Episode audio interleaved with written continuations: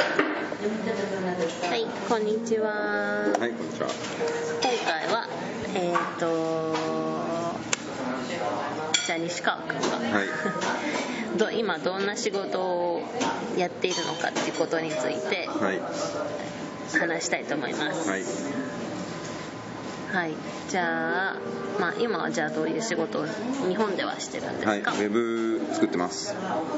で、フリー、フリー、まあ会社は1個あるけど、うん。まあ一人だし、フリーランスみたいな感じで、お客さんから、はえっと、いただいた仕事をい、うん。やると。いただいたそうですね、はい。ウェブサイトを作ってって言ってもらってそれをプログラムもそう、少しプログラムとかも書いたりワードプレスっていうあのオープンソースソフトウェアを使ってはい。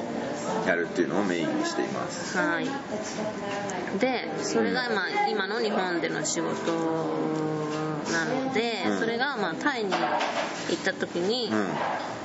どういう仕事をしていくのか、そうだからまずまずその今は請負の仕事、受託の仕事みたいな感じで例えば1個作ったらあのいくらですよみたいなやり方をしていてでそのそれを続けるとすると2つあって、1つは、えー、と日本のうん。あの仕事を向こうでやるっていうのがあって、でえっとあ子供が起きちゃった。えっとちょっと編集でつなぐことにして一旦止めます。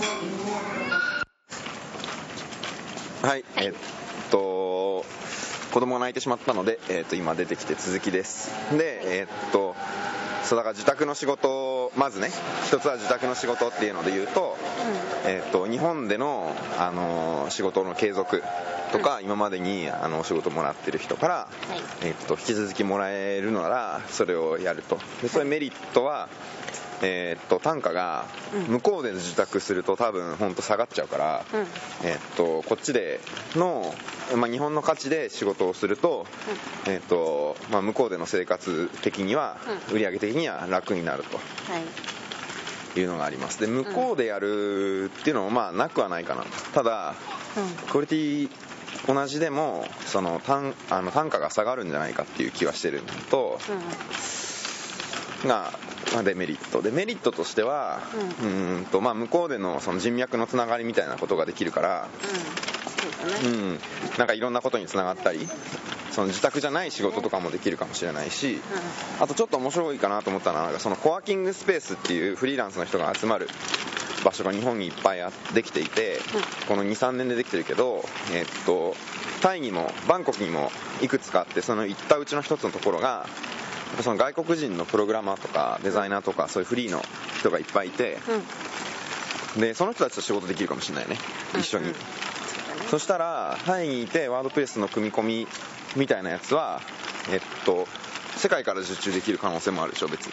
うん。うんこっちからデザインお願いすることもできるかもしれないしっていうことがありますと。ではい。それが受託です。はい。であとは向こうで何らかの、えっとウェブビジネスウェブを使ったなんかメディアの開発とかね。うん。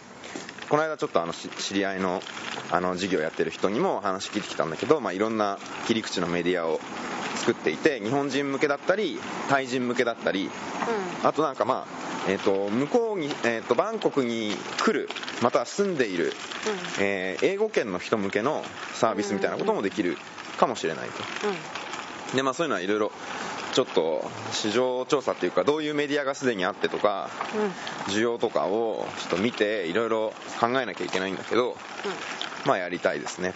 はい。だからそれが自宅じゃないやつだとウェブを使った何らかのサービスと。でなんかねどうも、えーっと今のところ分かってるのは、うんと例えば現地のホテルに、えっとパッケージ化したそのホームページ制作予約システム付きなんかオリジナルのね、うん。ホームページを作ってあげるっていうのはあんまりなんか筋が良くないかもしれないと。はい。要はもうすでにあるサービスだけでいいやっていうふうに思ってる小さいホテルの人とか多いのかもしれない、はい。でも全部無料でやるって言って、うん。であの両立っていうかあの売り上げのうちの取るところがうん。すごく少ないって言ったらやってやる人多いかもしれないからうん。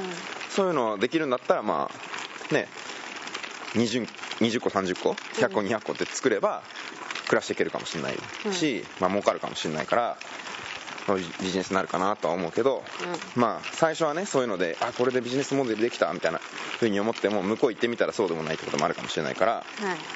っていうのでウェブ関連のっていうこととはい。うんっていう感じです。あとはウェブじゃないサービスね。何らかの事業的なことわかんウない。ェブじゃないサービス？飲食とかさ。わかんない。物販とか。あと旅行？うんうん。うんうんとか。ツアーコンダクターみたいなそうそうそうそうそうそう。うん。とかできるかもね。うん。うんであとはもう最終的には現地人向けのなんかみたいな。うんで日本と関わってた方がいいとは思うんだけど。日本に留学したい人向けとか。うん。日本語が勉強したい人とか。なんかそういうのなんだけどまあちょっと分かんないね。でも向こうのが今回これから伸びていくところだからうん。うんそういうのを結構意識するとあのーありかなと思うんだよね。今は安いけどうん。要はずっと伸び続けるんじゃないかっていう感じだから。まあそうだね。うん。若い人も多いし。うん。そう。であとはえっ、とバンコクに限らずみたいな。ああタイの中だけど。はいいやいや別にマレーシアとかさ同じことを別の国でやるっていうのが別の都市でやるっていうのができればね、うん。なるほどね。うん、それもありかなと思います。はい。ちょっと待ってね。あーそんなとこ？だからまあ仕事は、ね。うん、そうそう。だからまあいろいろリサーチとかして、まあ、そういうの考えるといきなり家族でドンって行くっていうのはリスクが高すぎて恐ろしいとそうだね。そのホテルのもそうだけど、うん。まあ、向こうに行ってそれがどのくらい実現可能なのかっていうのをちょっとうん。調べた上で、うん。ちょっと収益がちゃんと上がりそうかとか。だから作りこっちで作り始めないと危ないよね。うんうん。半分こっちだから作ってて始まってて本格化の時に向こうに行くみたいな。うんまあなんか今の自宅の仕事やりながらだと結構難しいけどなねでも。行ってみてでも収入が入りませんとかだったらね、うん。帰ってくる場所ないしみたいな。そマンションね、うん。そう。だからそそうそう。まあそこら辺のリスク的な考え方としては、まあ、一応フリーランスだからうん。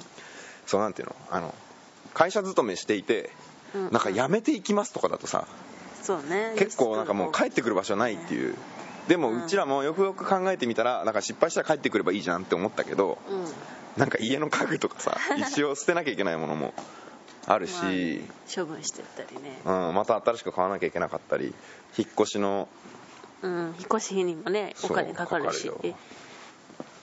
そうだからそんなにホイホイ。うん。そうですね、うん。